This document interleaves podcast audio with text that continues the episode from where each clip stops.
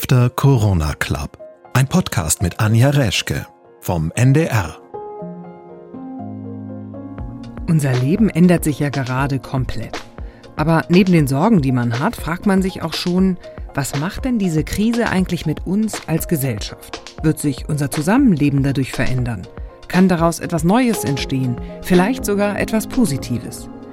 Ich bin Anja Reschke und möchte gerne diesen Fragen in diesem Podcast nachgehen. Jeden Tag habe ich dazu einen spannenden Gast aus den unterschiedlichsten Bereichen, der Soziologie, der Philosophie, den Wirtschaftswissenschaften. Und wie in diesen Corona-Zeiten so üblich, treffen wir uns nicht zum direkten Gespräch, sondern sind über das Internet verbunden. Wie könnte die Welt danach aussehen? Darum geht es im After Corona Club.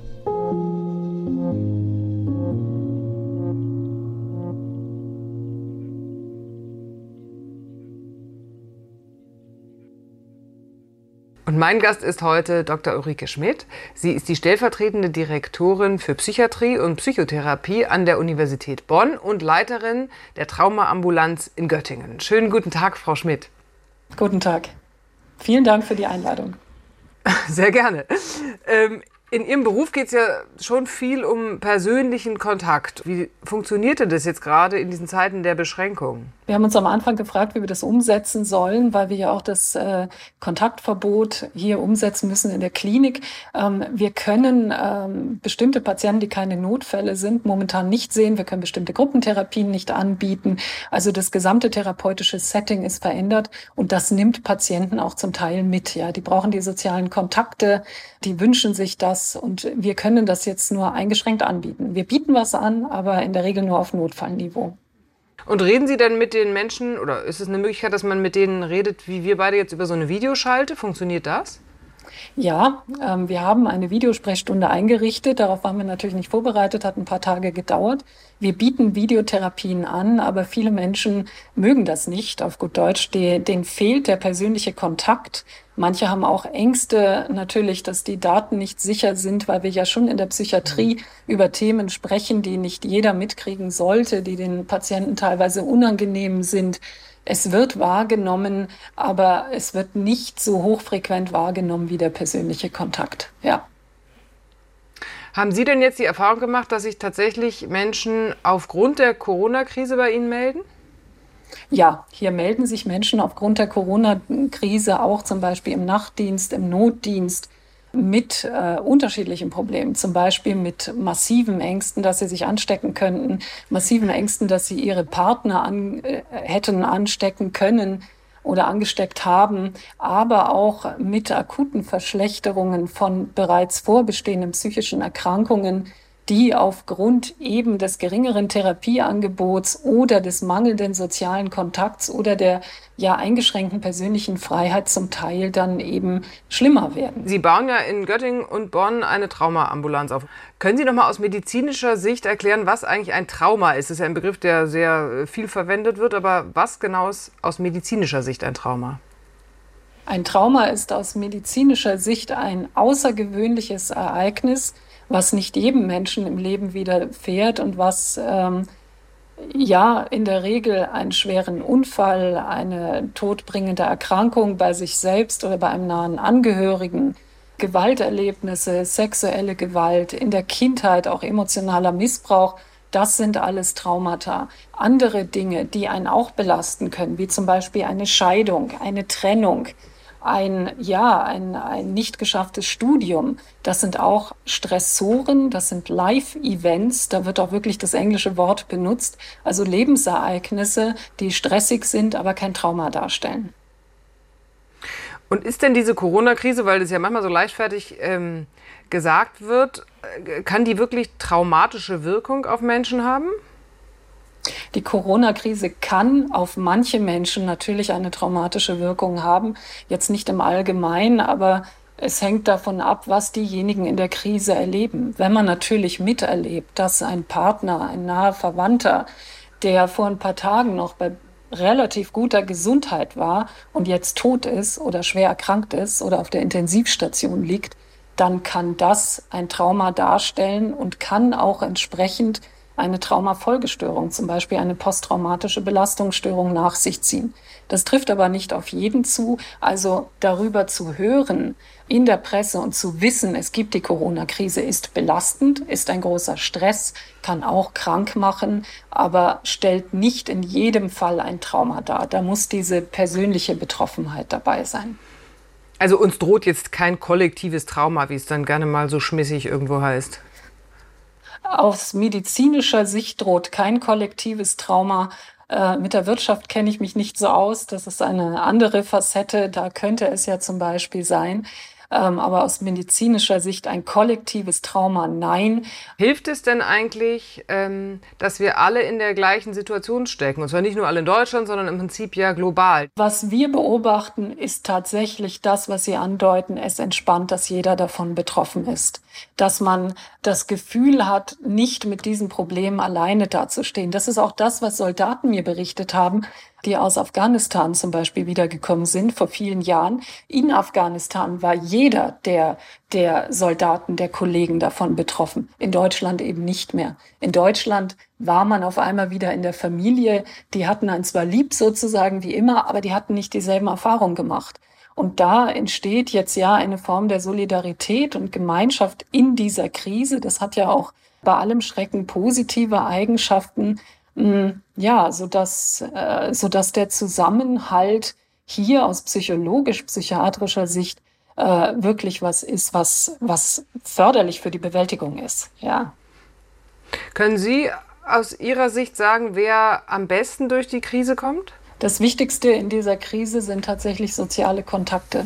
Am schwersten haben es Menschen, und das sehen wir hier, das äh, sehe ich sowohl im Bekanntenkreis als auch eben in dem großen Kreis von Patienten, die wir hier kennen, die alleinstehend sind, die niemanden haben, äh, auf den sie sich in dem Moment zu Hause verlassen können, die ähm, ja zu Hause sich eingesperrt fühlen und, und äh, nicht die üblichen Kontaktmöglichkeiten haben in Restaurants, in Kinos, in Theatern, denen geht es sehr schlecht. Also soziale Kontakte sind da ein Schutzfaktor, für diese Krise. Das ist, denke ich, so das wichtigste Element. Das zweite ist diejenigen, die eine Aufgabe haben, ja, die was zu tun haben. Das muss nicht unbedingt die Arbeit sein. Das kann auch sein, dass man sich um seine Kinder kümmert, dass man sich äh, pflegend um Angehörige kümmert. Auch die kommen wesentlich besser durch die Krise als diejenigen, die keine Aufgabe haben.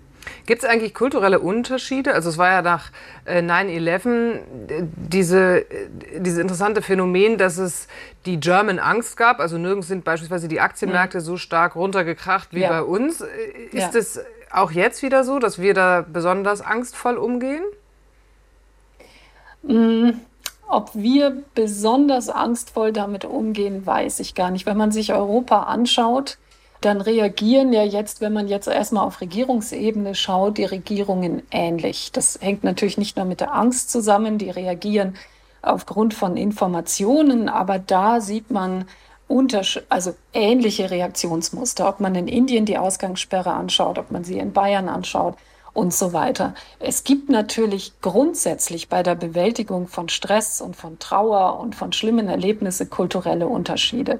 Ich nenne da immer gerne ein Beispiel, ja, die, die Beerdigungen. Wenn man sich unterschiedliche Beerdigungsrituale in Ländern anschaut, dann, dann sieht man, dann erkennt man die unterschiedlichen Bewältigungsmechanismen. Es gibt ähm, bestimmte Völker, bestimmte Kulturen, für die ist die Beerdigung ein Fest, im positiven Sinne, weil das Individuum in einen anderen Zustand kommt und so weiter, während das in unserem Kulturkreis ja grundsätzlich etwas sehr Bedrückendes, etwas sehr Trauriges ist und es gar nicht vorstellbar ist, dass man so etwas feiern kann.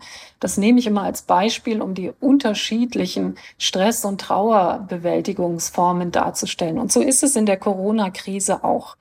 Ich kann Ihnen jetzt nicht genau sagen, welche Kulturkreise es wie bewältigen. Aber diejenigen, die ähm, die Kulturkreise, die grundsätzlich sehr viel sozialen Kontakt pflegen, die in Familien aktiv sind. Das ist ja zum Beispiel in Italien, da habe ich auch mal gearbeitet, sehr, sehr offensichtlich. Da leben die Großeltern und die Kinder und alle miteinander zusammen im Haus und können sich stützen und schützen Das ist ein ganz großer, ganz großer Plusfaktor bei der Bewältigung mhm. von Stress und von dieser Krise. Andererseits infektionsbiologisch natürlich auch ein Drama, wie man in Italien ja. gesehen hat, weil da dann auch die Ansteckungswege eben funktionieren. Das hat alles zwei Seiten.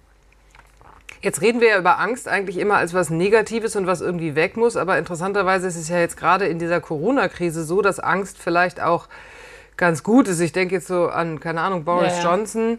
Ja. Ähm, die Angst ist, hilft einem natürlich auch irgendwie vorsichtig zu sein. Ist jetzt Angst eher ein guter Ratgeber oder ein schlechter? Angst müssen wir alle haben. Angst ist überlebenswichtig. Das, was Sie sagen, Angst an sich ist ein Schutzfaktor. Wer keine Angst hat, stirbt sehr früh. Angst kann aber auch krankhaft sein. Wir unterscheiden also normale physiologische und krankhafte pathologische Angst. Krankhafte Angst hat man zum Beispiel bei Panikattacken, wenn man auf einmal eine Wahnsinnsangst bekommt, obwohl das ganze Umfeld sagt, Mensch, da ist doch jetzt gar nichts. Wir sind doch hier nur im Fahrstuhl als Beispiel, da passiert doch jetzt nichts. Das sind dann Beispiele für krankhafte Angst und das sieht man natürlich auch in der Corona-Krise. Es gibt physiologische Ängste, die schützen uns davor, dass wir eben nicht jetzt uns neben hustende Menschen sitzen, uns nicht die Hände waschen und so weiter. Es gibt aber eben auch die krankhaften Ängste, die dann so aussehen können, äh, dass Menschen solche Angst haben, dass sie zu Hause fast verhungern, weil sie sich nicht mehr trauen, irgendwie Essen zu bestellen, rauszugehen oder ähnliches. Also ein großes Spektrum, die Angst. Sie haben ja jetzt äh, schon direkt eine Studie eingereicht mit der Frage, wie eigentlich die Corona-Krise oder die globale Angst Menschen mit psychischen Vorerkrankungen beeinflusst. Jetzt ist mir klar, wenn man eine Studie gerade eingereicht hat, hat man natürlich keine Ergebnisse, aber ich nehme an, Sie hatten ja Vermutungen, Richtig. warum Sie sie eingereicht haben. Ähm, was sind das ja, für Vermutungen? Ja. Also das Hauptaugenmerk der Studie hier in Bonn liegt darauf zu schauen, wie reagieren Menschen mit traumatischen Vorerlebnissen auf diese Corona-Krise. Und da könnte man zwei Hypothesen bilden, das haben wir auch gemacht. Wir können sagen, Menschen, die ohnehin schon was sehr Schlimmes erlebt haben, die stecken das locker weg, die sind resilienter, also weniger empfindlich. Man könnte aber auch sagen, Menschen, die was Schlimmes erlebt haben, sind eben weniger resilient, ähm, und verarbeiten das schlechter, weil ohnehin das ganze Stresshormonsystem durcheinander ist. Meine Hypothese ist, Menschen mit, Vorerkra also mit Vorerfahrungen, mit traumatischen Vorerfahrungen stecken die Krise leichter weg. Und das sehe ich auch in der Klinik. Ich selber bin ja auf, auf Traumastörungen spezialisiert. Ich sehe hier aber nicht nur Traumapatienten. Ich sehe hier die gesamte Palette ähm, an psychiatrischen Erkrankungen des Erwachsenenalters. Und da fällt mir auf, dass Traumapatienten wirklich mit dieser akuten Krise anders umgehen. Und das hat uns ähm, motiviert, speziell diese Fragestellung zu untersuchen. Ja. Gibt es solche Studien auch schon aus anderen Krisen? Also kann man da äh, schon Erkenntnisse aus ähnlichen Situationen, äh, auch aus der Geschichte oder so ziehen? Ähm, zu der Fragestellung, die ich Ihnen genannt habe, kenne ich jetzt eben keinerlei Studien. Deswegen okay. hat es mich auch so interessiert. Ja. Aber es gibt einen Haufen Studien, sage ich mal salopp, zu, ja, zum Populationen aus anderen Krisengebieten, zum Beispiel Tsunami-Opfer ähm, Menschen aus Erdbebenregionen. 9-11, die Studie, wurde in New York untersucht. Habe ich auch selber mit äh, mal Blutproben von äh, 9-11-Opfern mit untersucht auf molekularer Ebene, damals noch in München. Da gibt es Vorerfahrungen ähm, und ja, äh, was das Besondere aber ist, 9-11 war schlimm, hat halt eine Stadt betroffen, hat irgendwie auch die Welt betroffen. Man hat es an den Flughäfen gesehen und überall. Aber Corona ist eben was anderes, weil, wie Sie einleitend gesagt haben, das eine globale Krise ist, weil jeder sich anstecken kann, jeder betroffen sein kann. Bei 9-11 war das so, ja, man zählte in der Regel bis auf wenige Ausnahmen nicht direkt zu den Betroffenen. Es war eher eine unspezifische Bedrohung und die ist bei der Corona-Krise jetzt ja deutlicher und, und leichter greifbar für das Individuum. Und deswegen denke ich, bietet diese Krise gerade für unser Fachgebiet, für die Psychiatrie und äh, Psychologie besondere Möglichkeiten, äh, das zu untersuchen und die Stressreaktion der Bevölkerung zu studieren. Gucken Sie jetzt persönlich äh, optimistisch oder pessimistisch in die nächsten Wochen? Ich persönlich gucke optimistisch in die nächsten Wochen ähm, optimistisch auch für unser Land, weil ich sehe, ähm, dass die, ja, die Zahlen sich sozusagen verbessern. Es gesunden sehr viele. Ähm, der Anstieg ist nicht mehr so steil. Die Intensivstationen sind bis auf wenige Ausnahmen von Kliniken momentan nicht überlastet. Ich sehe, dass viele Menschen gut damit zurechtkommen. Ich sehe eben die Solidarität. Ich sehe sie übrigens hier auch auf den Stationen in der Klinik ähm, unter dem Patienten. Ich gucke tatsächlich optimistisch in die Zukunft. Und ich habe ja so eine Art, ich möchte fast sagen, kindliche Hoffnung, die sich auf das bezieht, was Sie vorhin gesagt haben, ähm, dass es, dass diese Zäsur unserer Gesellschaft gut tut. Und ja, auch wenn es für manche Individuen schlimm sein mag, ich denke, wir, wir könnten alle davon profitieren auf, auf unterschiedlichen Ebenen. Mhm. Ein schöneres Schlusswort kann man nicht finden. Ich danke Ihnen ganz herzlich für dieses Gespräch. Danke, war ein, war ein tolles Interview, ja. Das war unsere heutige Ausgabe vom After Corona Club. Ich bin Anja Reschke und ich hoffe, Sie haben neue spannende Impulse bekommen. Und Sie sind natürlich herzlich eingeladen, mitzudiskutieren unter ndr.de-after Corona Club. Diesen Podcast finden Sie in der ARD Audiothek und das Video dazu in der ARD Mediathek. Und wir hören uns am Montag wieder, wenn Sie mögen. Ich würde mich freuen und sage Tschüss, bis dahin.